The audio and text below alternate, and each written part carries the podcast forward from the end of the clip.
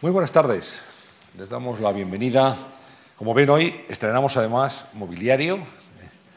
Tenemos un nuevo decorado, pero el espíritu sigue siendo el mismo, que es conversar en los próximos minutos con un personaje relevante del mundo de la creación, en este caso del mundo de la ingeniería. Quiero, aparte de dar la bienvenida al público asistente, saludar muy cordialmente a aquellos espectadores que nos ven a través de Internet, en streaming, donde esta señal se está difundiendo en directo.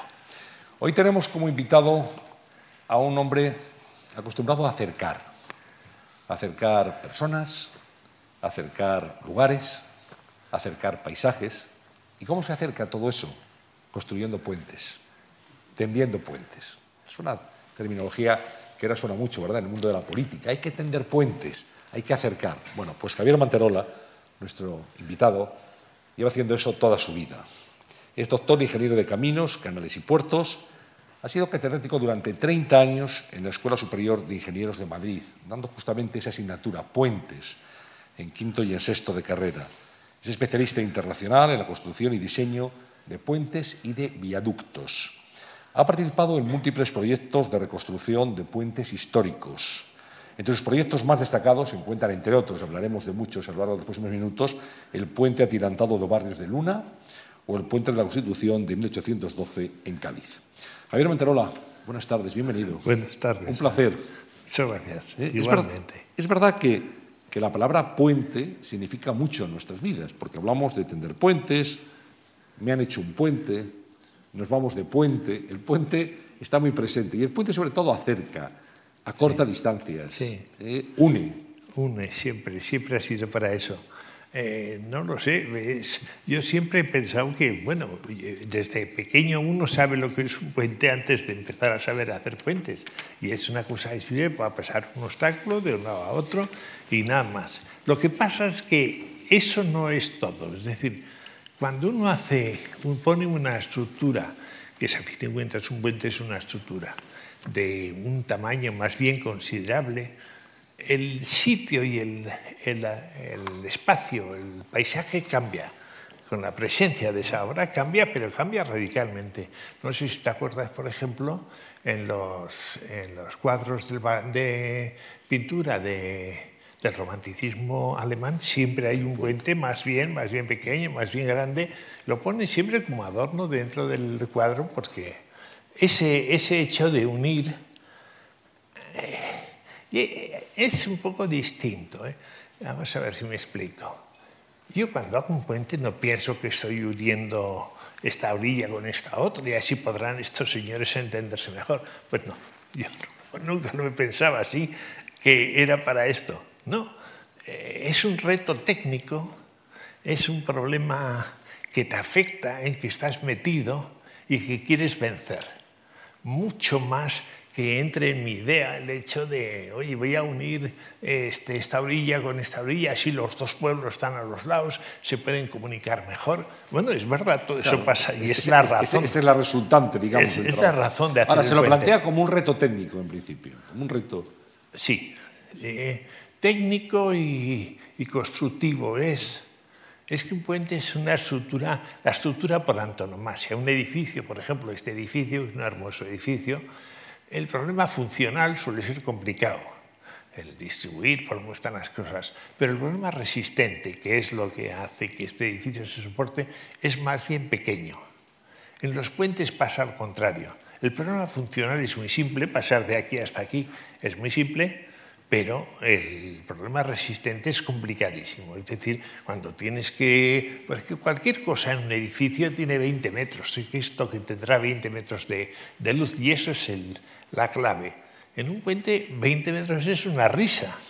Hablas de 20, de 200, de 500, de 1000, de 2000 metros se han hecho puentes de esos.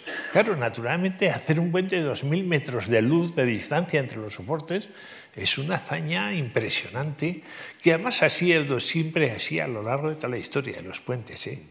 El puente de los conocidos, el San Francisco, Brooklyn, George Washington, por hablar de Nueva York, o cualquier otro, porque son grandes esos. Hablábamos antes del puente San Carlos Borromeo en, en Praga. Es un puente que está bien, pero no es un ejemplo de a seguir. A seguir ahora, desde luego, no. En cambio, esos otros puentes sí, y entonces hay, hay mucho de atreverse, de valor. Es curioso ese asunto.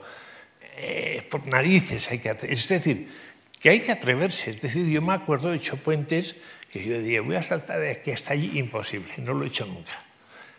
Pero te pones y saltas. Y pasas muy mal, porque nunca sabes, eso comentábamos también, nunca sabes todo lo que hay que saber. Y entonces, muchas veces, estiras la cosa por aquí, por allí, esto resistes, tú tienes que resistir, tienes que atreverte. Y en ese sentido, el, el puente te, es una escuela casi de, yo ante puentes que he hecho, eh, cuando lo has sacado, dices, pero es posible, madre mía, que ya ha podido saltar de aquí hasta aquí. Pero señor Manterola, o sea, aparte de, digamos, la precisión de la geometría, que es eh, además con todo el aparataje tecnológico que lo permite, informático, ser muy exacto, eh, usted, con la experiencia que tiene, todavía se enfrenta a puentes y, no sabe todo. Claro, siempre hay un principio de incertidumbre en un puente, siempre hay algo que, que, hay, que, hay, que ir haciendo sobre la marcha. ¿Es así? Sí, eh, porque además, si no los acabaría vendiendo, lo he dicho a mis alumnos, lo decíamos, a ver, los puentes pequeños los acabarán vendiendo el corte inglés. Si es negocio para el corte inglés, le dirán, oye, quiero 20 puentes de 30 metros de luz para la autopista tal y los quiero montar pasado mañana. Pues eso se puede hacer. Ahora, un puente de 200, de 500 metros no se puede hacer y eso hay que estar verdaderamente preparado.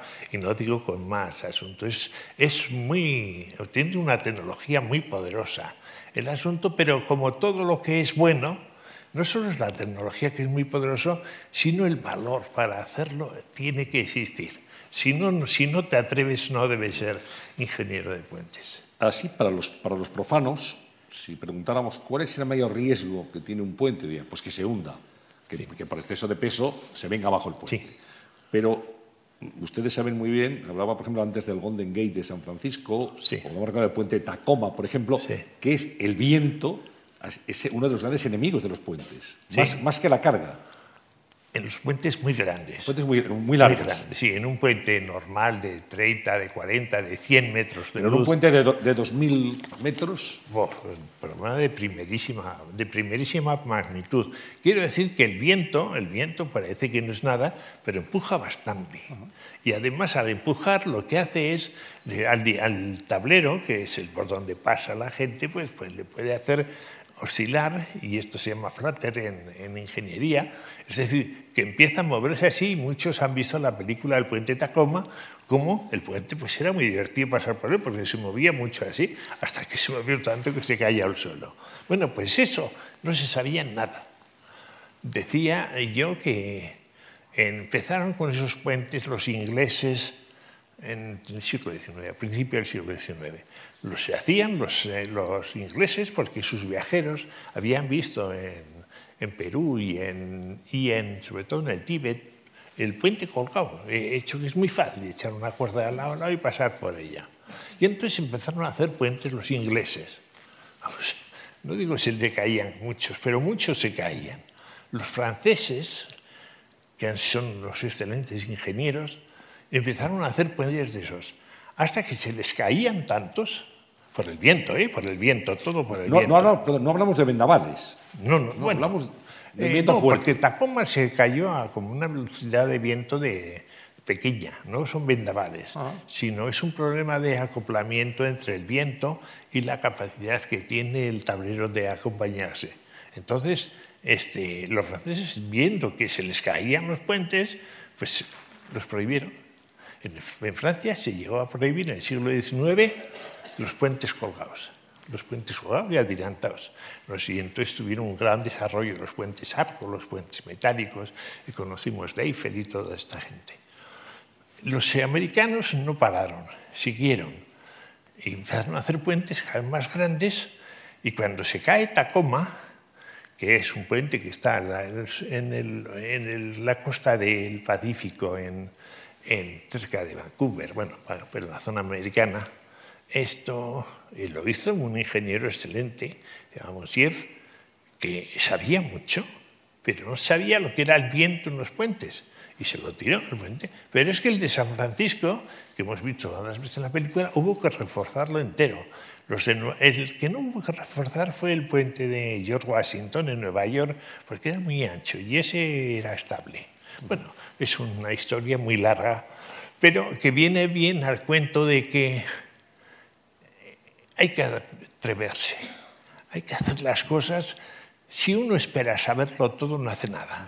Yo supongo que a un médico le pasa lo mismo cuando opera, pues, pues, pues espera y sabe mucho del tema, pero se puede encontrar con, con variantes que, que, que, no controla. Yo eso no lo creo. Y hablamos de, del peso también, del peso del puente. Bueno, se calcula la resistencia. ¿Hay, ¿Ha existido riesgo en algún momento de que un puente eh, tuviera peligro por, un puente mío. Un puente mío. No, no, suyo no, no. Los suyos sabemos que no. Puente general. En los casos estudiados. Porque esto, el cálculo de, resistencia es para un puente completamente lleno, completamente cargado, con coches, con camiones, con personas. Es decir, eso se calcula muy bien. Pero sí, se, se, llegó a eso, hubo problemas también de puentes que se venían abajo. Vamos a ver, seguro que sí. Pero eso sería el siglo XVIII, XIX. Últimamente no por eso, se caen muchos puentes, ¿eh? y a los alemanes, que son, saben un montón de puentes, se les caían muchos puentes. Yo decía, me acuerdo cuando estaba en la escuela, en la Escuela de Ingenieros de Caminos, y daba clase yo de puentes, me preocupaba que en España se caían muy pocos puentes. Y eso quiere decir que arriesgamos poco, que no nos atrevemos bastante. Con mejor, mejor, ¿no? Que no se caiga. Cierto, hombre, es cierto que es bueno, mejor, pero el que está haciendo y diseñando es un, aliciente formidable. la tensión que te supone, estás un par de años sin dormir decentemente, claro, pero está muy bien eso. ¿Cuántos, cuántos tipos de puente? Hay muchísimos, pero los, los clásicos, los tipos de puente eh, que, que, se conocen en, en, ingeniería? Pues serían tres tipos grandes, tres grupos generales. El puente que se llama puente recto, puente dintel, que son casi todos los que vemos. El puente arco, que tiene un arco para soportarlo, el puente colgado o atirantado que lo cuelga del asunto, que no es tan diferente. Ahora, dentro de esos hay una cantidad de variantes gigantescas, más en los puentes pequeños, porque son los que más se hacen. Claro, realmente hacer un puente como el de Cádiz, que lo hemos terminado hace poco, pues se hace uno y veremos cuándo se hace en España otro. Pero un puente de 30 metros de luz se hace en 18 al, al mes. Quiere decir que entonces hay mucha gente pensando y varían mucho. Si lo cambio aquí, cambio allá, cambio allá, pues se puede mejorar. Ahora, con un puente muy grande es muy difícil. ¿Y qué características tienen esos puentes? Se ha hablado del puente recto, del el arco, colgante. Sí. ¿Cuáles son las dificultades que hay que sortear en cada uno de los tipos de puente? La, la, única dificultad que hay que sortear es la luz. La luz es la distancia, la que distancia. hay entre los soportes. Sea, de aquí hasta allí. Es, ese es el único problema. Porque ese es el que crea todos los problemas, el que cuantifica los esfuerzos. Yo no veo muy bien la, el techo de esto, pero habrá unas vigas transversales. Se ven además dónde están las vigas ahí. Y otras longitudinales. Esas son las que soportan, pero esas están dimensionadas para 20 metros de luz con una carga pues no muy grande. Eh, si eso lo llenase uno de camiones encima, pues eh, sería un poco más gorda. Pero si en vez de tener 20 metros de distancia hubiese 40, serían cuatro veces mayores. Cuatro. Y si tiene 400, ya enormemente mayores. Tanto es así que con 400 no se suele hacer vigas y hay que ayudarle a la viga con arcos o con eh, tirantes o con cables.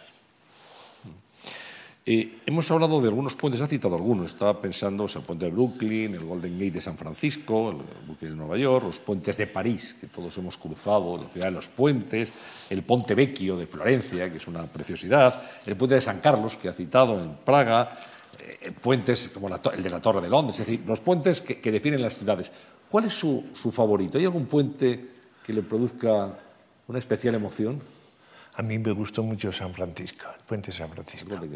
Es un puente fantástico. No sabían hacerlo bien, ¿eh? Ese hubo que reforzarlo después, pues también se movía mucho. El Golden Gate. Eh, hay muchos puentes de la Torre de Londres. Una catástrofe, es un asco de puente. Quiero decir, yo les prohibiría a mis alumnos que cuando vayan a Londres, pues no vayáis por la zona de la Torre de Londres, pues vais a ver un puente horrible. Se hizo en la época victoriana, se, se, se equivoca. Quiero decirte, porque eh, aprender hay que ver, hay que ver muchos puentes. Yo siempre, y lo he hecho toda mi vida, me acuerdo que iba con mi mujer, ella conducía, nos íbamos por toda Europa viendo puentes y, museos de arte contemporáneo. Las dos cosas nos gustaban mucho. Pero lo que sí hacíamos es ver y entender. Entonces, entiendes lo que ha hecho este ingeniero. Oye, esto está bien lo que ha hecho porque fíjate, ha resuelto el problema. Eso es lo que es importante. Y yo cuando me preguntan, ¿y cuál es lo que quieres dejar tú a la posteridad? Pues cuando un ingeniero joven tenga preguntas, vaya a ver un puente mío y le encuentre las respuestas. Eso para mí es lo más. Los premios, sí que tengo muchos, me han dado muchos premios en la vida de, sobre los puentes, es mucho más aleatorio. Lo importante es que la gente que tenga preguntas encuentre respuestas. Hay, eh, Javier Manterola, puentes rígidos y hay puentes que se pueden abrir en un momento determinado para que pasen determinados barcos, etc. Sí. Eh, ¿Cuándo llega eso en la ingeniería, los puentes abatibles? Eso lo tenían en Holanda que tienen canales y tienen barcos y tienen puentes, lo han tenido siempre, bueno, siempre. Yo ya no sé cuál es el origen de eso, pero siglo XV o, o por ahí creo yo. Los, los, holandeses son los que empiezan con ese asunto. Después, en todos los puertos y en todas las bocas de mar, pues con los grandes veleros anteriores, tenían unas alturas descomunales, el puente de Bilbao, el puente, de Portugalet, de Bilbao, pues es esa viga que tiene ahí arriba que arrastra una, un vagón que va por debajo, pero tenía una altura por los barcos que pasaban. Ahora los barcos importantes son los petroleros, son los gaseros y esos pueden tener bastante altura. Y entonces muchas veces, si viene uno por la orilla y viene a esta altura y tiene que pasar, ponerse aquí para que pase un barco, pues entonces es muy frecuente, pues lo hacemos móvil, es abatible, se puede abrir y cerrar, puede ser giratorio, se gira y pasa el barco por los lados, puede ser, eh, hay varios tipos de, de, estos puentes y se hacen muy frecuentemente, yo he hecho unos cuantos en ese sentido. Pero eso simplemente para salvarle en sitios bajos el paso de grandes buques.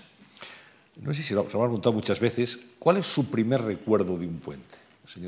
El primer puente que hice. El primer puente que dibujé no estaba inventando nada, ¿eh? no, no, no, inventaba nada, estaba cogiendo, yo siempre les decía a mis alumnos que, lo que al principio lo que tenéis que hacer es copiar, copiar bien, entender bien, y poco a poco vas incorporándote a tu manera de ser. El mundo de los puentes, existe un mundo de los puentes, yo creo claramente que existe un mundo de los puentes, como existe el mundo de la pintura y de la arquitectura y del, y del cine y de la música, que hay que estar metido dentro para hacer bien las cosas. Entonces, el primer puente, que yo estaba pues, relativamente en contacto con, la, con todo lo que se hacía en el mundo, pues te presentan un problema. Es el puente Torrebar, uno que hay en Cataluña. Oh, pues lo dibujas, no una aportación pequeña hice, pero vamos, insignificantes. Pero sobre todo la impresión que tienes cuando está acabado. Dices tú, esto que está ahí lo he dibujado yo y está construido. Eso es algo absolutamente impresionante. Se suele decir que es como un hijo.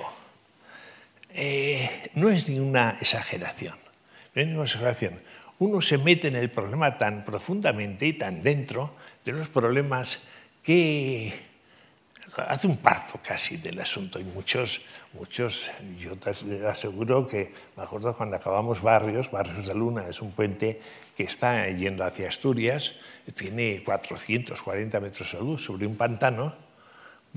yo no pensaba que, y pude acabarlo, y cuando acabamos y pasamos todos los camiones y vimos que resistía todo lo resistible, te entra como una especie de presión de la enorme tensión que ha estado viviendo durante tres o cuatro años en el asunto.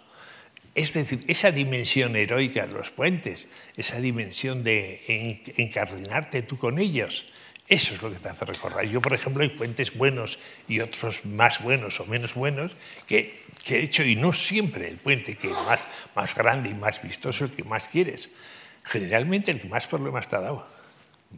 Eso también pasa con los hijos. Nos, nos hablaba, nos hablaba, como hijos, efectivamente, de ese primer puente que dibujó. ¿Qué año era? Ese?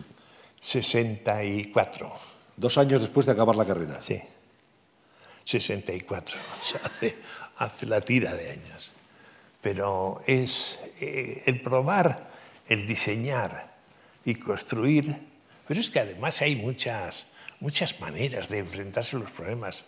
Yo he visto ahí al entrar a José Emilio Jiménez, un buen amigo mío que se dedicaba a hacer puentes también, la de problemas que se enfrentaba de, de construcción y los ha resuelto y los ha resuelto bien y va a funcionar muy bien. Es decir, hay muchas cosas ahí y mucha gente que trabaja en el asunto. ¿eh? O sea, no todo el mérito es mío en absoluto. Yo soy un señor que hace una serie de cosas y tengo compañeros que, que a lo mejor saben más que yo, incluso en otras. Y no es que además, es que saben más que yo en otras. Y, y el asunto es un producto de todos. Pero esa sensación de que te queda al principio, que entonces tienes menos ayudas y en que has hecho tú eso y lo ves ahí hecho, eso es muy, muy importante. Nosotros vemos los puentes cuando se inauguran. Generalmente acude la autoridad política a inaugurar un puente, a cortar la cinta. Bueno, eh, y ese momento es el que marca el inicio de la vida útil de un puente para los ciudadanos. Pero antes de que se produzca ese acto oficial, ¿qué pruebas tiene un puente? Antes, cuando ya se ha terminado la construcción, me imagino que habrá un día donde se prueba el puente. Sí, se hace una prueba de carga. ¿Y, qué, qué, se hace? Cuéntenos. Se llena de camiones. Se llena de camiones. De camiones, pero lleno. Y hay veces que no hay tantos camiones en la zona como para llenar el puente. Y entonces no es posible. Eso, eso me pasó a nosotros con el puente de Barrios de Luna, que era muy grande. No había en toda Asturias camiones suficientes. Pero normalmente se llena de camiones camiones de 30, 40 toneladas. Camiones a su, a su, vez cargados, claro. Cargados hasta, hasta que arriba. 40 toneladas y, y, se pasan. Y bueno, bueno, eso no es que pasa demasiado miedo. Eh, no, no, no. Porque los cálculos son muy seguros ahora, se sabe mucho de esto. Y antes no se sabía nada. Antes se hacía por ojo, por el procedimiento de prueba y error que yo eh, que siempre se ha hecho. Pero es que hasta el siglo XIX, ¿eh? desde el año, desde antes de Cristo hasta el siglo XIX, los puentes eran todos iguales. ¿Qué quiero decir? Uno va, tú has nombrado antes el puente Vecchio. El puente Vecchio tiene una, tiene una ventaja, una característica especial, bueno, aparte de que tiene edificios encima, que eso es lo de menos, pero es un puente bastante relajado. Y eso hace que tuviese que tener buenos artesanos que cortasen muy bien las dovelas, porque es muy importante un acoplamiento perfecto entre dovelas para que el puente no se venga al suelo. Es lo que pasa, por ejemplo, en, la, en el Escorial, en esa sala que es un techo casi plano, pero es una cúpula que, se, que habla una esquina y se pone en la otra. Eso, ese es un asunto de, exclusivamente de precisión en el labrado de la piedra. Eso le pasa al puente vecchio y no sé de qué estábamos hablando, que me deriva yo en esa dirección. No, de la carga, la carga de los puentes. No, eso no es demasiado importante. ¿eh? No es demasiado importante. Eh, hombre, si uno hace muy mal las cosas, sí. Pero además es que la carga, fíjese usted, en un puente normal de 80, 90 metros de luz, la carga puede ser el 10% de la carga del peso propio del puente. El puente pesa una barbaridad y, la carga puede ser el 10, 12%, nada más. O sea, el puente pesa 80 y el otro pesa 20, ni siquiera. ¿Cuánto pesa Barrios de Luna, por ejemplo? Ah, ese, puente, ¿se acuerda? O la Constitución, de la Constitución de Cádiz. Deben ser cifras tremendas. Hombre, ese trozo que levantamos pesaba 40 toneladas, eso eran 150 metros de luz, tiene 3 kilómetros. No, no sé, no sé cuánto pesa eso. Una barbaridad. Sí, eso una barbaridad. A lo mejor de aquella película de Foster que hacía, ¿cuánto pesan sus edificios, señor Foster? Esa película que hay eso. Sí, es verdad. sí. Bueno, nace Javier Manterola en Pamplona, ¿eh? pamplonés, de pro, en el año 1936. Mm, Tengo 80 años ahora. Exactamente. ¿Cómo, recuerda su infancia en, en Pamplona? Muy bien muy bien, yo tengo, éramos una familia de muchos hermanos. ¿Cuántos, muy ¿cuántos, ¿Cuántos, eran? Seis. Seis hermanos. La educación, yo siempre que pienso ahora en la educación, Los, padres no educan a los hijos, los educan los hermanos. Porque claro, eh, le das una cosa a un hermano y mide hasta el milímetro, si le has dado el mes o menos que a tu hermano, quiero decir que entre los hermanos se, se ayuda mucho. Se ayuda y se, se educa a uno mucho. Los hermanos le educan a uno mucho. Yo recuerdo haber pasado pues, hasta los 17 años, que es cuando ya me vine a estudiar a Madrid, a estudiar caminos, etcétera pues unos cuantos años aquí estudiando y después una vez que terminé la carrera ya me casé aquí en Madrid y, he vivido desde entonces. Pero voy mucho a Pamplona. Bueno, ahora ya han muerto mis familiares y no tengo, no tengo ni un hermano ya en Pamplona. Han muerto los, los que tenía. Y por eso voy menos, pero tengo un recuerdo fantástico de Pamplona. ¿Y de su educación, digamos, eh, de adolescente, de, de niño y adolescente? Pues ahora lo pienso y era bastante deficiente. Y decidí iba a un colegio religioso. Y después de la guerra era un horror todo aquello. Como los curas, lo que mandaban los curas, y era, eh, te, te tremendamente sobre la educación. Quiero decir que yo me acuerdo cuando vine a Madrid, empecé a quitarme ideas de la cabeza que tenía mal hechas y mal formadas, porque, bueno, no voy a entrar mucho en eso porque habría que entrar en problemas más graves como la existencia de Dios y todas esas cosas, que no creo que este sea el lugar para entrar. Pero lo que sí es cierto es que eh, yo recuerdo, pues era un, deportista mediano bueno, no era muy bueno, pero era mediano bueno, era, jugaba en el equipo del colegio. ¿De fútbol? De fútbol. Era después un buen corredor del encierro yo he sido lo mejor que he hecho un día. Me dieron un premio en Pamplona, que era muy importante, los puentes que hacía y tal y cual. Y yo le dije, pues ¿sabes usted lo que mejor he hecho en la vida?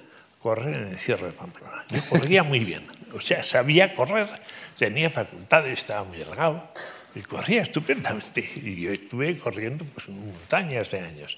Y me gusta mucho ese asunto. Y después pues jugaba a pelota, era peor en pelota que en, que en frontón, vamos, que en, el fútbol. El fútbol era mejor. ¿Qué, posición ocupaba en el, equipo? El fútbol medio. medio izquierdo. Y yo soy derecho, pero le daba muy bien con la izquierda. Porque yo me acuerdo con un primo mío que, que ya ha muerto, era un jesuita. Pues este nos íbamos al Sario, que es una zona fuera de Pamplona, a jugar con un balón y a chutar con la izquierda, uno contra otro, hasta, hasta que vas a, educando la pierna. Y por eso jugaba yo en el puesto de medio izquierda.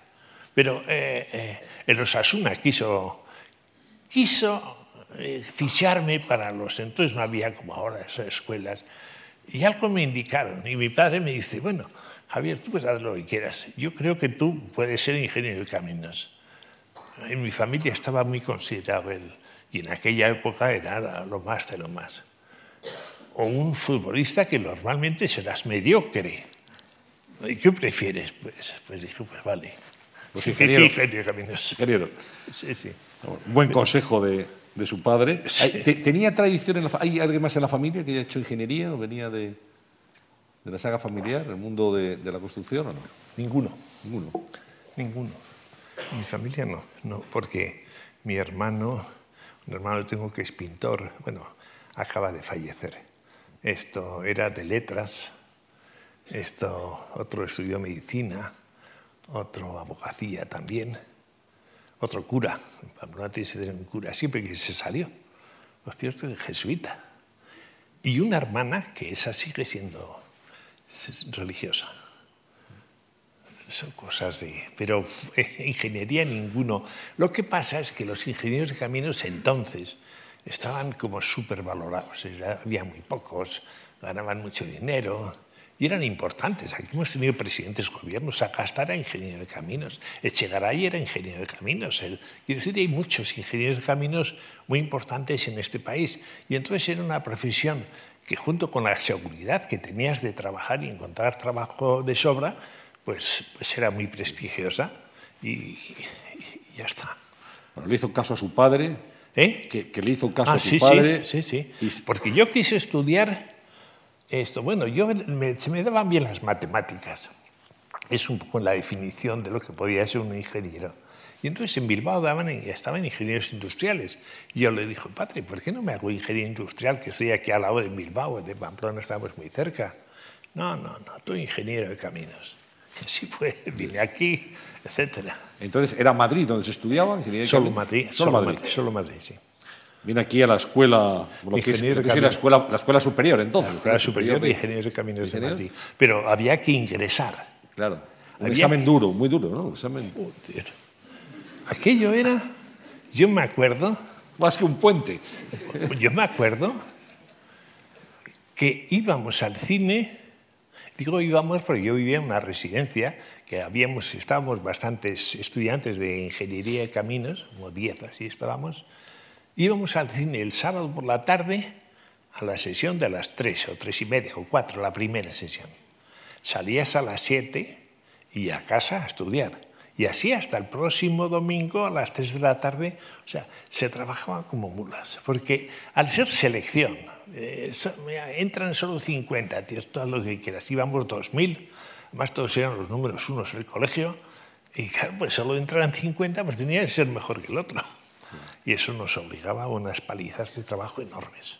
¿Cómo, recuerda la carrera, la carrera de, de ingeniero? Eh, muy, muy bien, muy bien y es muy fácil, era muy fácil. ¿Era porque, fácil? Sí, era tan dura el ingreso, el ingresar en la escuela era tan duro que después tenías tal capacidad de trabajo y te estabas tan acostumbrado a trabajar muy duro durante muchos días que resultó bastante fácil. Yo estudié prácticamente lo que quería, lo que me gustaba, que eran todo el problema de las estructuras, pero otras asignaturas pasé por ellas por encima y lo, y lo pasabas. eh. Entonces, yo me acuerdo, había una cosa que se llamaba simpatina. Es una droga que ahora está prohibida, la simpatina. Yo me acuerdo que las asignaturas que yo no sé, que no me gustaban, pues dos días antes, de día además, me tomaba simpatina, no de noche, de día. Y estabas como una moto estudiando, como un loco, estudiabas dos días te examinabas, aprobabas y naturalmente a los dos días se te había olvidado todo lo que habías aprendido. Ahora, las asignaturas que me importaban, sí, esa la estudiaba bien. ¿Y cuándo, cuándo tiene la llamada de los puentes? ¿Cuándo siente la vocación? Lo mío dentro de la ingeniería es hacer puentes y viaductos. Sí. ¿En qué momento se da cuenta que, que es la asignatura Sí. que le gusta y la construcción que le... Eh, Cuando yo acabé, que fue en el año 62, en España no se hacían carreteras, poquísimos puentes, y entonces empezamos todos a trabajar en hacer las estructuras de los edificios. Yo hice aquí Torres Blancas, la estructura de Torres Blancas, la estructura del Banco de Bilbao, con un arquitecto formidable que también era navarro, que se llamaba Sáenz de Oiza, y muchos, hice muchos edificios. Y eh, tenía un problema, eso tiene un problema. El conjunto de variables que exige un edificio son distintas a los que exige un puente, son muy diferentes y las dominan bien los arquitectos. Los alumnos las arquitectan muy bien, de manera que entonces cuando tú tenías una discusión con el arquitecto respecto a la estructura resistente, nada más, pues hay que hacerlo así, así, para que esto se resista bien, él siempre tenía la baza de decir, no, pero mira, es que en arquitectura, ¿sabes tú? Estas cosas son un poco distintas, no hay que ser... Lo cual te quiere decirte, además era mentira, porque se la acaba de inventar en ese momento para quitarme la razón. O sea, te quitaba la razón por otro, por otro camino. Pues no. Y entonces dije, oye, pues cuando ya vi que había posibilidades de vivir, de hacer puentes en España, España se ha hecho una labor fantástica, ¿eh? pero fantástica en, en autopistas y en puentes y en obras públicas. Pues entonces pues empecé por ahí y no lo he dejado. Los puentes, los puentes y los viaductos también. Es lo mismo, es un puente que el puente se suele llamar al que cruza un río, que cruza el viaducto es el que pasa por encima de las cosas, ¿no? Sí, pero es lo mismo. Misma estructura. Bueno, eh, ha trabajado con arquitectos muy relevantes, como Rafael, Rafael Moneo, por ejemplo. Rafael Moneo es amigo mío, sí, sí. O sea, que, que digamos que la relación con los arquitectos ha sido agridulce. Ha habido momentos de, tensión, pero eso. momentos también de mucha amistad y de mucha colaboración. es, de, de- de choque. Yo me choqué más con Oiza. Oiza era el maestro de Moneo, el maestro, pero vamos, era un arquitecto formidable, el que hizo Torres Blancas y el que hizo el Banco Bilbao y, el, y más edificios. Además, este vivía mal, es curioso. ¿eh? Eh, en la carrera de arquitectos, el- las relaciones públicas, ser buen vendedor es fundamental. Es fundamental porque tú vives del, como buscas clientes en la calle, En cambio, los ingenieros no hemos tenido esa necesidad porque el cliente es el Estado y el Estado te lo da y ya está. Esto, entonces, eh, ya, ya, digo que empecé con, con, con Moneo, hice la estación de Atocha. La estación de Atocha, todas esas setas con las, con las piezas metálicas, eso lo hice con Rafael. Esto, todos esos eh, conos que hay para soportar. Eh, fue muy agradable trabajar allí, pero en el fondo siempre a mí me quedaba el hecho de que eh, había un tío que, que si quería, se hacían las cosas como él quería, porque si no, no, porque al que mandaba. Y entonces dije, pues no, pues ya se ha acabado. El ingeniero, para hacer puentes solo mando yo. Mando yo y naturalmente mi, mi entorno y mi, mi cosa, ¿no? Tuvo siempre, digamos, sintonía, no tuvo interferencias de, del poder político durante tantos años en, en gobiernos sucesivos para las obras públicas o, o, se metían también. La tira. La tira. La tira. Cuéntenos. No, no, no cuento, no. No, no, no, no tiene. No, pienso que no tiene interés para, para el tema este, pero los políticos es que. Pero quieren saber también, quieren saber de ingeniería también los políticos. Eh, no, de ingeniería no van a discutir contigo pero quieren saber de que eso es importante hacerlo o no hacerlo, y si tú si no lo haces en el tiempo que yo creo que hay que hacerlo, es que eres un manta y, y después ya los problemas de dinero, pues las cosas son complicadas, complicadas y bueno, nosotros no hemos tenido que entrar nunca en eso nosotros, pero si hubiésemos tenido que entrar, pues a lo mejor hubiésemos entrado. Y yo no me considero un hombre químicamente puro, pero yo por hacer puentes, y he vivido yo de eso toda mi vida, pues habría podido hacer muchas cosas. Yo no sé, supongo que cosas ilegales incluso habría hecho. No me ha hecho falta. Mejor. No me ha hecho falta. Mejor, mejor. Pero, por, pero pues, pues, no sabes tú qué mundo es ese de la construcción. Eh, muchos ingenieros en activo hoy en día, muchos ingenieros de caminos, pues lo han tenido usted como profesor. Claro, 30 años en la escuela sí. son muchos años, ¿no? En la asignatura, sí, sí. De, en la asignatura de puentes. Y, y, me gustaría también, igual que nos ha hablado de su experiencia como, como alumno, ¿cómo ha sido ese contacto con las jóvenes generaciones de ingenieros, enseñándoles y teniendo contacto con, con los jóvenes estupendo. durante tanto tiempo? ¿Cómo fue? ¿Qué le ha aportado es, es esa faceta de, de profesor, de docente? Hay, hay alumnos buenísimos, buenísimos, gente muy inteligente, gente que hace preguntas pertinentes y, y, que si tú quieres soltar un gazapo porque no te has estudiado bien las cosas o por lo que sea, te lo pescan enseguida y saltan. Oh, yo he aprendido con ellos mucho. A mí cuando ya dejé la escuela por jubilarme, eh, me hago pena, me ha dado ese asunto porque encontrarte con muchachos que son, hay gente buenísima, una inteligencia natural extraordinaria, una facilidad para las matemáticas y para todo lo que supone, y cuando te encuentras un alumno de esos, pues vamos, es fantástico. Ah, eh, he tenido alumnos franceses, ingleses. Los franceses decían que los mejores eran los españoles, salvo ellos, claro, ellos primero. Ellos primero, pero después los alumnos que iban a París a estudiar, los mejores eran los españoles, como digo, salvo ellos. Y es verdad, son muy buenos los. Es que hay cada tío que era estupendo. Y ese, ese asunto sirve mucho, sirve mucho. Eh, una conversación con un muchacho de, de eso, de 20 años, que empieza a abrirse al mundo de los puentes, de las estructuras, ve las cosas de una manera, les interpreta, a mí me gusta siempre muchísimo. Y enseñarles a ellos y muchos Después me han he tenido algún contacto con ellos, después con el asunto, porque ay, es muy bueno. Los, la enseñanza es muy buena para el profesor, ¿eh? para el profesor. Y son, son, mucho mejores que lo que éramos nosotros en su día. Para mí, los, los alumnos actuales, cuando dicen, es que antes se sabía mucho más, es mentira, se sabe muchísimo más ahora, pero muchísimo más. Hay, por tanto, discípulos de Javier Manterola, sus profesores, de, ¿había algún maestro, algún, sí, algún ingeniero sí. que considere su referente? Sí, sí, Fernández Casado, por ejemplo, ese fue un ingeniero. Carlos Fernández Casado. Carlos Fernández Casado.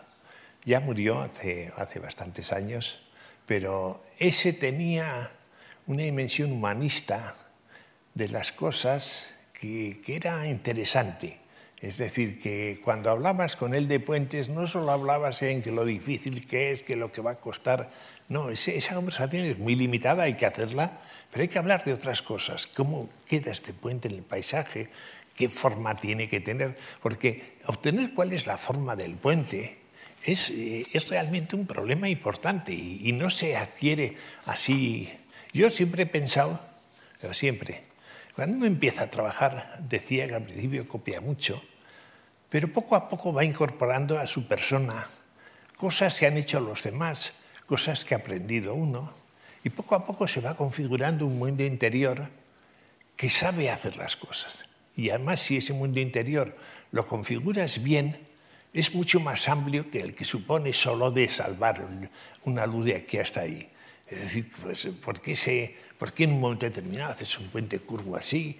Me acuerdo, una, a mí me gustan mucho las curvas en los puentes, que les ayudan mucho. Además, bueno, pues tiene un problema complementario de una cosa que se llama torsión en, en, en ingeniería, pero eh, da muchas satisfacciones, hay que vencerla, es una... Quiero decir, eso es muy importante, el hacerse ese mundo interior consistente, en el cual casi tú seas ingeniero, es decir, que estar en esta y si ves que esta jarra está en el borde, pues te acercas y la metes hacia adentro para que no se caiga. Es un poco exagerado eso, pero hay mucho de eso. Vivir, vivir, la, vivir lo resistente. Sí. Me gustaría preguntarle cómo ha vivido la construcción de sus puentes. Eh, ¿Es un ingeniero pie de, pie de obra, de estar allí, sí. de, de, de, hablar con, con la gente que lo está haciendo? Hay dos tipos de ingenieros en eso, el ingeniero de despacho y el ingeniero de obra. Yo soy de despacho, el que, diseña, el que dibuja, el que hace. Pero todo lo, tu dibujo, todo lo que acabas haciendo, como no lo veas en las obras y lo veas bien, mal. En ese sentido, yo he oído mucho a las obras hablando con, porque estos, y la gente y los ingenieros de obra estupendos, y me es igual aquí que en Alemania, ¿eh? pues yo viajo mucho por muchos países, esos ingenieros de obra que se lo saben todo y esos te, te, te corrigen tus maneras. Oye, pues no, por aquí no vas bien, esto tienes que hacerlo de esa manera porque es más fácil. Me acuerdo de la construcción de Torres Blancas, me acordaré toda la vida. Torres Blancas era en su día un edificio altísimo, 20 plantas, entonces era una cosa extraordinaria. Además tiene una configuración de, plan, de pantallas y cosas muy complicada. ¿Y cómo iba a ser la losa? Las losas que estaban horizontales. Y me acuerdo que estuvimos, había un ingeniero entonces muy famoso, se llamaba Pierluigi Nervi, en italiano. Hay que hacer una estructura como las que hace Nervi, que sea la monda, y estábamos estudiando y tal y cual, y, y llegamos a hacer una parida maravillosa, y me acuerdo que cuando un ingeniero de, de la construcción de Guartera lo vio aquello y dice, ¿pero esto qué es?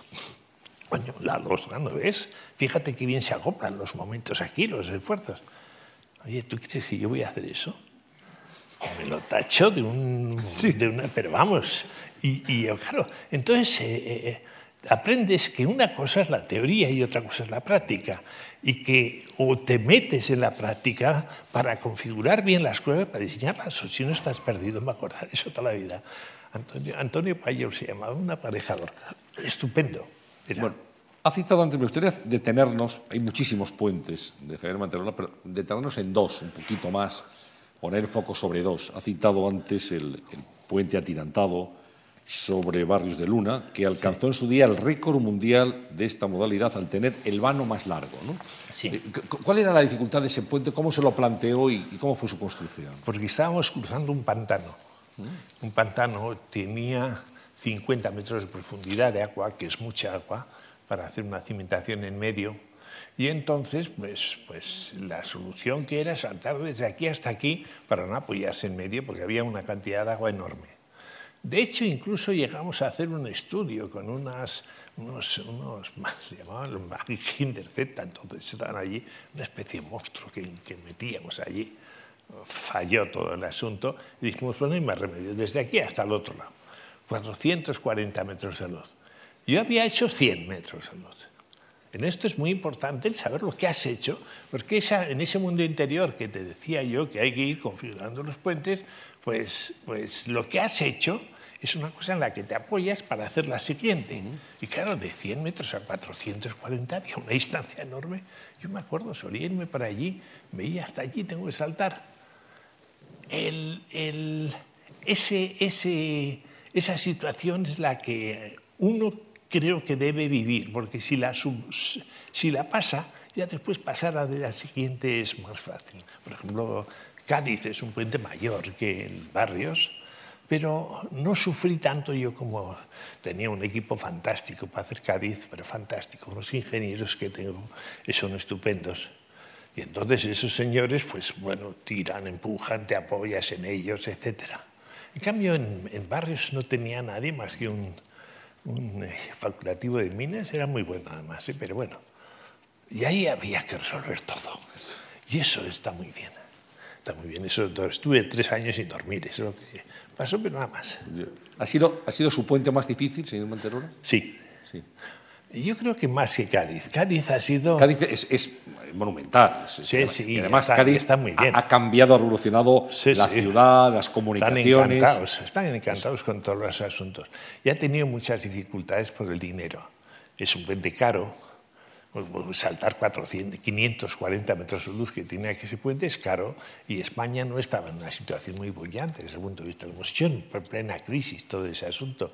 Y eso ha creado una dificultad, aunque lo cierto es que hemos tenido por parte del Estado, muy, ha reconocido el problema y ha hecho bien las cosas. Pero eso producía bastante agitación en el tema. Otros puentes muy conocidos, el puente Euskalduna, por ejemplo, ¿no? el puente Euskalduna sobre la ría de Bilbao, el puente de la carretera corredor del Vallontí sobre el río Galindo, en fin, hay muchos puentes. Euskalduna, ¿cómo fue el reto de Euskalduna? Ah, ese sí fue un buen puente. Eh, un amigo mío, Miguel Aguilo, dice que es el mejor puente de España. ¿Dice? Sí, lo dice, es buen amigo. ¿eh? Es muy bonito ese puente, además. Es buen amigo. Era, era, se planteó, como algunas veces te plantean, oye, mira, esto tiene que atravesar la ría de Bilbao, es una zona que tiene mucho tránsito yendo hacia Deusto, eh, querríamos hacer una cosa que estuviese bien. Pues no hace falta decirle más a un ingeniero que esté bien. Y entonces yo recuerdo, tenía dos aceras grandes y la carretera en medio, como siempre.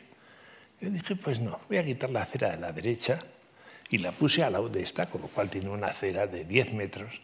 Y entonces Además, era bueno cubrirla, porque como llueve tanto en Bilbao y era muy largo, pues la gente andará mejor. Y entonces la cubres y tienes aquí el otro. Y si le pongo una viga de celosía aquí en medio, el asunto lo hago trabajar la parte de arriba con la de abajo. Era la primera vez que se había hecho nada, nada similar. Separabas el tráfico de peatones del tráfico de vehículos, que era importante.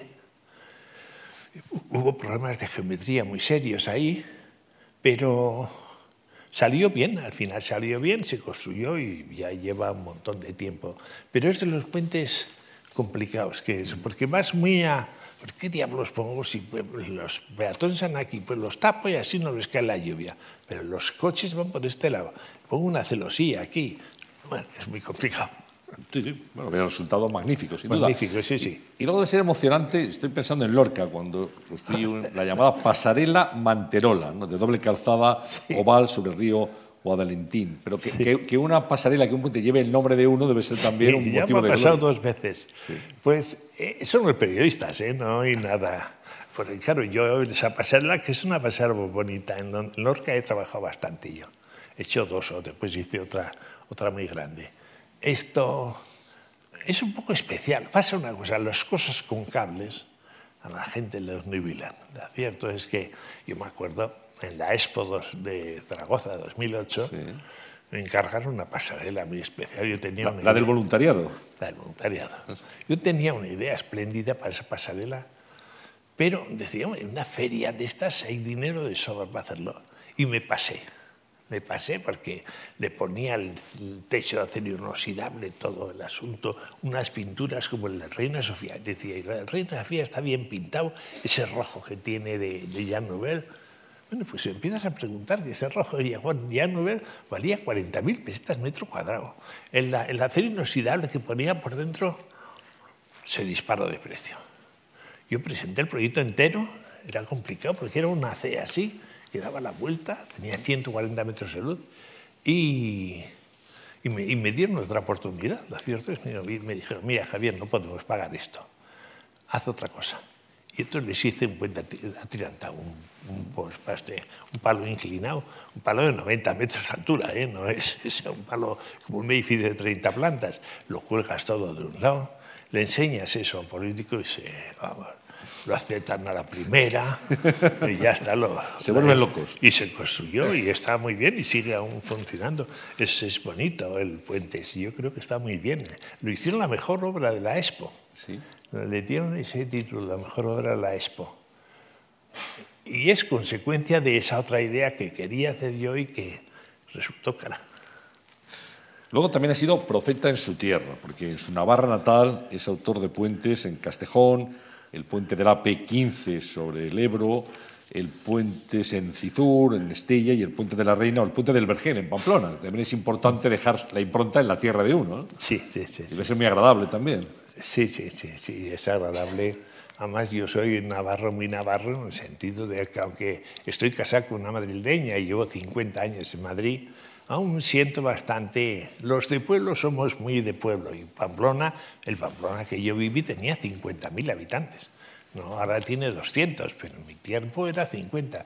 Y es un asunto que me, que me enganchó mucho. Yo me sentí un navarro siempre, uh -huh. navarro y español porque allí, pues, es la, allí el mundo vasco es tremendo. Yo también me he sentido vasco allí, bueno, ¿qué más da? Soy navarro, vasco y español. Bueno, pues ya está. Pero ahora empiezan a complicarse las cosas, como todo el mundo sabe. Y, y bueno, pues yo me he sentido siempre muy bien allí y, y yo, me han encargado una serie de puentes y los he hecho con mucho gusto.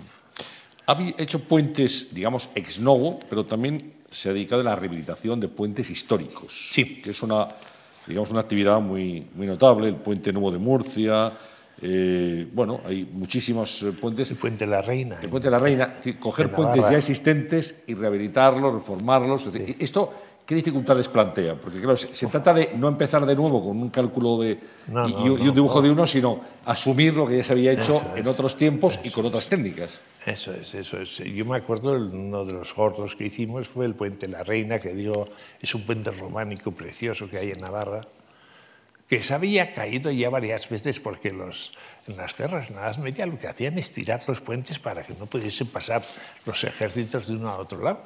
Y claro, después cuando lo reconstruían, pues el arco no lo hacían tan bien, está un poco apepinado. Bueno, pues eh, así, pero un día nos llamaron de la Diputación de Navarra, la, la, el Príncipe de Viana, que es una asociación cultural que se ocupa de estas cosas, que una pila estaba torcida así, se iba a caer, se iba, se iba a caer el puente. Bueno, pues eh, fuimos allí, estudias el asunto, lo que se puede hacer, lo que no se puede hacer. Ahora tenemos muchos medios porque hay buenos materiales, eh, sabemos mucho más de lo que sabían entonces y lo arreglas, no, hay problema. También trabajé en el en la refuerzo del acueducto de Segovia. El acueducto de Segovia tenía problemas por todos lados. Tiene las, las dovelas, se llaman a hueso, cuando entre una piedra y otra no hay un mortero. Sino que es, tiene que estar la talla perfectamente hecha para que una piedra se acople con otra y así sucesivamente. Pero como llevamos la canalización de agua para arriba, como corresponde, el agua se va cayendo, el agua de lluvia, se hiela en invierno. En invierno hace explotar la piedra y estaba bastante deteriorado. Yo me acuerdo que dije, pues lo primero voy a calcular acueducto de Segovia, a ver estaba. Estaba muy bien salvo la cimentación. La cimentación estaba fatal. O sea, los, los romanos pues, no sabían de cimentaciones. En, todos los puentes romanos se caen por las cimentaciones. En el río, por la socavación del río que, que socava los puentes. La cimentación ha sido una cosa muy complicada de hacer en la historia de la construcción, porque trabajar dentro del agua y esas cosas no es nada fácil. Y casi todos los puentes han caído por eso. El, lo decía el puente de la Reina también fue un problema de socavación de la cimentación que hacía girar la pila. Y después, pues, pues muchos problemas de ese tipo, de acoplamiento entre sillares, etc. Eh, pero no mucho, no he trabajado demasiado, ¿eh? algo así. Es miembro de la Real Academia de Bellas Artes de San Fernando. Sí. ¿eh? Y a mucha honra, además. ¿eh? Eso, que haya, soy el ingeniero de la Academia. El ingeniero, El el ingeniero de, Pero me llevo muy bien con, con todos. con todos. Bueno, de alguna forma, claro, la ingeniería también es una bella arte. Sí. Eso es lo que yo quiero hacer. O sea, Claro. yo soy mm, eh, de la Academia de San Fernando, miembro de número además. Bueno, pues yo quería que la gente empezase a entender de puentes. Entender, se puede entender de puentes como se entiende de chicas o como se entiende de vinos. Y yo digo, pues mira, y una labor que tengo que hacer en la academia, pero es muy curioso, hay una cosa que no se sabe la gente. Ahí hay una sección de pintura, otra de arquitectura, otra de música, otra de nuevas artes de la imagen, en que está el cine y una serie de cosas más. No hay ninguna sección de ingeniería. Y a mí me pusieron, eh, me, me eligieron por, les gustan mis puentes a la gente y a, a unos cuantos arquitectos allí, me propusieron y me eligieron el asunto. Y entonces yo creía que tenía obligación de que los puentes, que la gente ni los mira, ni sabe que están, ve un edificio y eh, qué bien está este edificio, sobre los edificios tienen, no demasiado, pero tienen ciertas ideas. Y te encuentras, curiosamente, que puede haber un- músicos que no tienen ni idea de arquitectura, pero cuando digo ni idea, es que no saben nada, ni les interesa ni les importa. Quiero decir que las artes que existen, que existen muchas artes en ese sentido, pues no es una cosa que uno es artista y ya pues se, se mueve en las artes. No es verdad. Eso no es verdad. Yo, vamos, he visto cosas de un escultor. Vamos, los escultores decían, la definición de escultor, eso mi hermano que era pintor lo solía contar. Escultor es el... eh, no, no, escultura es aquello que te tropiezas. Cuando estás más atrás en un, en un museo para ver mejor un cuadro, aquello que te tropiezas es una escultura. Para tener mala uva, para definirla así. Bueno, pues lo ves y, y ves gente de mucho talento, escultores de mucho talento, pero que no les importa la cosa. Y claro, yo les quiero meter los puentes, así, a ver si empiezan a entender. Porque los puentes, por su tamaño, sí suelen sorprender. Muchas veces ves Cádiz, por ejemplo, Cádiz, con esas luces y esos tirantes y esas cosas, les produce mucha, pero no es entender. Entender es otra cosa. Yo no sé cómo se entiende de vinos, yo entiendo poco de vinos, pero el entendimiento es algo que no se sabe definir. No sabes definir qué hay que hacer para entender de vinos o para entender de pintura. Sí sabes que hay que saber mucho de pintura para, para, para apreciar las meninas, lo he dicho siempre. Mandas un, a un señor de pueblo que no ha, no ha pensado nunca en pintura, lo metes delante de las meninas y no ve nada, como es lógico. Ahora, tiene ese señor una preparación artística importante y sí que ve, vive muchas cosas. Pues eso es, yo quería hacer que la gente se pueda entender de puentes. Se debe entender de puentes, se debe entender de todo y tener curiosidad por todo.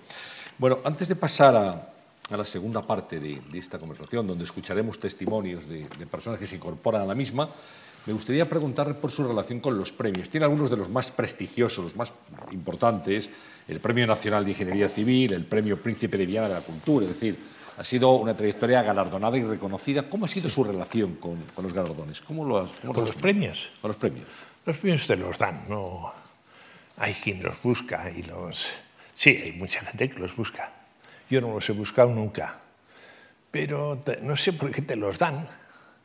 Me han mandado muchos y no sé qué decir. Nunca he buscado uno y ni he hecho yo nada por conseguir un premio. Me gusta me los den, ojo, eso sí, me está muy bien. Me han el premio más importante en puentes eh, que se da en el mundo, que es el, el, premio de la Asociación, Nacional, la Asociación Internacional de Puentes y Estructuras, que me dieron en Budapest hace ya 10 años o 12 años. Pero yo no los he buscado nunca. Si te los dan, te los dan. Y yo he tenido en ese sentido mucha suerte, han dado muchos. Bueno, y, y- y pueden venir más, porque tiene 80 años, pero sigue trabajando a día de hoy. Sigo trabajando, sí. Sigo trabajando. Lo que pasa es que cada vez ya mi gente es la que se merece el premio. ¿eh? La que se merece el premio. Yo quiero ir apartándome ya un poco del asunto. Bueno, me estoy apartando un poco del asunto porque tengo unos ingenieros fantásticos que no está bien que yo les haga sombra. Y entonces sí procuro, y estoy procurando pues, pues no firmar determinados proyectos para que si por está mi firma ya todo se... Y no es cierto. Esta una gente fantástica que hay que no... ¿Dónde están trabajando? ¿En España o fuera de España? En España. Ah, no, mi oficina está en España. No, ya, pero ¿qué proyecto está trabajando ahora? Ahora todos fuera. ¿Fuera todos? Eh, prácticamente, salvo dos puentes estamos terminando en España, dos puentes bastante grandes, casi todo en Estados Unidos, en Canadá y en Sudamérica. En Sudamérica hay bastante trabajo. Eh, le hago una pregunta. ¿El hecho de que haya poca obra pública en España desde hace algún tiempo, que no se construyan puentes, ¿eso puede hacer peligrar el conocimiento de los ingenieros? Sí. sí, sí, sí. Yo se lo he dicho al director general y a toda autoridad real con la que me encontrar. Eh, supongo que es difícil para ellos, si no hay dinero, sacar el dinero para hacer puentes y para hacer autopistas y para hacer presas. Supongo que será difícil y muchas veces no tienen solución. Pero sí les quiero recordar que, ojo, si tenemos una buena ingeniería civil y la tenemos muy buena, que hace que todas las empresas españolas estén trabajando en el extranjero, es porque sabemos mucho de, de esto. Pero y sabemos no porque hayamos estudiado mucho, que también, sino porque hemos hecho mucho. Hacer es fundamental para, para saber, en cualquier tema, ¿eh? no, no me refiero solo a puentes, sino supongo que un doctor en medicina, pues si no ve enfermos y no sé, poco tipo, no sabe nada del asunto, hacer es importante. Y claro, en España yo he tenido una suerte enorme porque hemos cogido toda mi vida profesional, ha sido el enorme boom de la construcción. Pero ahora ha acabado. Yo ya estoy para el arrastre, pero no importa el asunto, ¿no? Pero la gente joven, la gente joven tiene que hacer, tiene que hacer puentes. Y eso si se le, si se le no se hacen los puentes, pues no aprenden. Le voy a pedir ahora a Javier Manterola que, que mire esta pantalla que tiene usted aquí, porque vamos a escuchar las preguntas de un buen amigo suyo, colega, ingeniero reconocido, como es Miguel Aguilo. Hola Javier, a lo largo de toda tu trayectoria y después de tantísimas obras como has hecho, siempre te ha preocupado eh, la forma de las estructuras y siempre has buscado una cierta relación entre la manera que tienen las estructuras de resistir y cómo se expresa esa manera de resistir por medio de su forma. ¿Podías aclarar algo esa cuestión? Eh, mi segunda pregunta, Javier, es eh, en torno a algo que también te ha preocupado, no solo en cuanto a tu obra, sino en cuanto a tu interés por todas las manifestaciones del espíritu. Y se refiere a tu interés sobre lo nuevo, tu actitud frente a lo nuevo. Tú creo que consideras eh, la novedad como algo imprescindible para suscitar interés o para asomarte a ello y me gustaría que te expliques un poco en ese sentido. El problema primero, a mí es, el problema crucial, y, es decir, ¿qué forma tienen las cosas? Tienen que tener las cosas para funcionar. Es decir, un puente, como hacían los romanos, lo estuvieron haciendo dos mil años, el mismo puente con arcos, con las dovelas puestas, y salían a hacerlo y lo hacían bien y hicieron bien. Pero cuando aparece el siglo XIX, aparece la revolución industrial, aparece el acero, y hay que empezar a construir con elementos lineales, no con, sólidos como es una dovela. No tenían ni idea, pero ni idea los de que empezaron con eso. Y empiezan y poco a poco, y llega un momento en que lo resistente y la forma que van adquiriendo las cosas no sé si conocen ustedes la silla Barcelona. La silla Barcelona una silla de Mies van der Rohe, que es muy conocida. Es una que tiene metálico, una chapa, es una chapa pues, metálica, otra así, y tiene una asiento aquí, otra aquí. Está en muchos sitios, está en muchos sitios, porque es una silla preciosa. Yo siempre la pongo como ejemplo de lo que es perfecto en el sentido de esa relación entre la forma que va a tomar un, un objeto determinado y el problema resistente que suscita. Una silla no es un problema pequeño. Yo peso bastante y te sientas en una silla y te mueves, te giras, te lo metes a elementos dinámicos. Lo que pasa es que generalmente como uno pesa, al fin de cuentas pesa poco, pues tampoco le pasa mucho. Pero esa, esa configuración de lo resistente Y la silla que tiene forma, la forma que tiene la silla, que depende de cómo resiste, es muy importante. y en los ingenieros eso lo han hecho bastante bien. Las vigas, una viga, un chisme que va de aquí a allí hasta 400 metros de distancia, qué forma tiene que tener para que sea lo más eficaz posible, eso es, eso es importante. Lo que no hay es, eh, Miguel, y tú lo sabes, una, una norma. ¿Cuál es la norma para hacer un buen puente? Pues no existe, no existe nunca. un puente no se hace. Eh, un pintor, tú le pides a un pintor, píntame una obra de arte y te manda a, hacer, a, a rasgar cebollinos. Él, eh, si ese mundo interior que estaba hablando bastante es muy sólido, cuando se expresa, expresa muy bien y hace Velázquez hacía obras maestras casi todo lo que hacía porque había configurado muy bien su mundo interior pero dile tú a Velázquez que te explique cómo pinto las meninas o los... Eh, imposible, imposible, de ninguna manera de eso. Lo mismo que existe la relación, que es muy importante, y yo he trabajado mucho en la relación entre la resistencia a lo que resiste y la forma que tiene que, tomar el material para que resista lo que tú quieres que resista. No sé si lo he explicado bien, pero... No, estupendamente. La segunda pregunta... La segunda pregunta... Hablaba de lo nuevo, su relación con lo nuevo. Es que, es que a, todo el mundo le tiene que interesar lo nuevo. Es decir, tú sabes mucho y lo has hecho ya mucho y todas esas cosas. Pero a mí me gusta y dice, coño, qué tío. Me gusta, me gusta a medias, porque me da envidia, pero si es mejor que tú, pues un, un, señor que te hace una obra estupenda.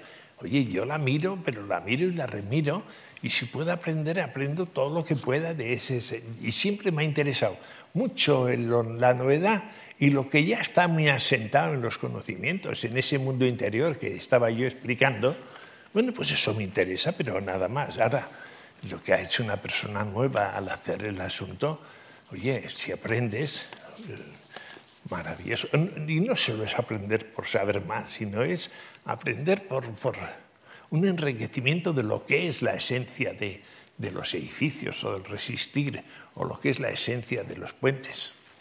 Nos ha dejado una pregunta también que yo le formularé ahora un gran arquitecto como es eh, Antonio Fernández Alba, que también le conoce bien. Entonces, esta es, su pregunta. Gracias, Javier, por la belleza de tus obras, que como la leyenda que conoces del puente de Alcántara, son arte donde la materia es vencida por sí misma, en traducción de Emilio Lledó. Y mi pregunta es la siguiente. En tu proceso de trabajo, el proyecto de la ingeniería ¿Por dónde indaga el hallazgo, la solución o la propuesta de la obra? ¿En las razones de lo técnico que piensa o en la selva de imágenes que encierra la materia? Lo primero no es cierto que es de Emilio Lledó. Eso traducción, traducción de Emilio Lledó. Ah, es de Leonardo eso. Sí, por eso, la de Leonardo da Vinci. De Emilio Lledó. Eh, pues, yo lo he querido explicar un poco antes con ese mundo interior que se va configurando y creo que no hay otro, ¿eh? creo que no hay otro ni otra explicación. Uno empieza desde el principio, empieza a ver puentes, los estudia, sabe cómo se calculan, empieza esas formas a relacionarlas con cómo resisten y ve otro y estudia otro y empieza otro y va eh, introduciendo en su interior una manera de sentir los puentes en que la relación entre la forma y la resistencia están perfectamente relacionados. En un momento determinado, cuando ya tienes una preparación suficiente, eso se expresa. Te mandan un puente y lo expresas y dices, pues esto es el puente. Es un poco a lo que se refiere Antonio, creo yo, cuando dice, ya lo he quitado, no, ya ahí no lo leo. Esto hay que... Es lo importante, el mundo interior. Eso que parece que solo es una cosa de curas o de religión el mundo interior que supongo que tiene cualquier señor que se mete a fondo en las cosas, em, es fundamental. Y, expresión de ese mundo interior es la, pregunta de Antonio Fernández Alba o todas las demás. Vamos ahora a irnos a ese puente, esa obra que ha cambiado el mapa de la ciudad de Cádiz, sus comunicaciones, que, bueno, realmente es uno de los emblemas en los puentes de nuestro país. El puente de la Constitución de 1812, el puente de Cádiz. Vamos a verlo. Está en el museo, ese lo han puesto en el Museo de, Bellas Artes. Aquí, lo, aquí lo tiene. Aquí lo tiene. que lleven un puente a un museo a mí me llenó de alegría. ¿A qué profundidad están los cimientos? El- la profundidad no es muy grande, es decir, en la zona navegable son 13 metros de profundidad y en esa zona, en la zona Eso, eso que de estamos Cádiz, viendo subir, Javier Manterola, eso que estamos viendo subir, eran 4.000 toneladas. 4.000 toneladas ese fragmento. Sí, sí, es. Pero, pero es que la, también, yo no sé subir 4.000 toneladas, y quiero decir, pues sí, dices, oye, con unas grúas tal y cual, y ya está. Joder, las grúas son una cosa maravillosa. ¿ves? Eso es una cosa. ¿Cómo se entiende? Yo me acuerdo, había unas grúas en Raimundo Fernández de Verde, donde estaban haciendo el corte inglés nuevo y, y algunos edificios que había, eran unos chismes de. Pasaban por encima de todos los edificios, eran preciosas, a mí me parecían maravillosas. Quiero decir, yo lo comparaba y decía, hombre, la victoria de Samotracia, pues todo el mundo dice de, hombre, una obra de los griegos maravillosa, etc. No me interesa la mitad que una buena grúa. No, y, además creo que tengo razón, ¿eh? Creo que tengo razón. No es que sea eso. Bueno, pues eh, en el final de, de estas conversaciones, en la Fundación Juan Marc, que hacemos cada mes, siempre le pedimos a, a nuestro invitado, ya una tradición, llevamos más de 40 conversaciones, a todos les pedimos al final que nos dejen, para finalizar esta conversación tan agradable, tres propuestas que a su juicio pueden servir para mejorar esta sociedad. Ha habido propuestas de todo tipo, pero todas ellas encaminadas a, a un fin, y es que cada vez esto funcione mejor. Entonces yo le preguntaría, señor Manterola, cuáles serían sus tres propuestas. Yo cuando esto me he enterado que iba a ser, pensé, dije que esta pregunta no se la hace una, a una persona seria. No se le hace una persona. Tres preguntas, que las gentes sean mejores, que, que, que seamos más solidarios, que seamos más guapos, más inteligentes, más tengamos un gobierno mejor y una posición mejor. Y, No, Ya he hecho muchas, ¿eh? ya he hecho muchas. Ya, ya pues sí, todas esas. Y después decía, oye, pues tres propuestas. Pues un puente, otro puente y otro puente, las tres. Eh, no sé contestar a eso. De- o sea, la contestación que merece la pena decir. Digo, hombre, que la gente sea buena, que sea solidaria, pero desde luego no es que sea, que no sé si decir Pero que... ¿qué echa, ¿qué echa a faltar en la sociedad actual? Desde su experiencia vital y profesional. El- la forma en que nos gobiernan. Yo creo que España ha fallado siempre a lo largo de su historia en sus gobernantes. La gente yo creo que es estupenda, pero eso sí lo noto, ¿eh? lo noto. Y yo veo lo que está pasando en la política ahora mismo entre el PP, el PSOE, el, eh, Podemos y, y Ciudadanos, y, y- y me avergüenzo.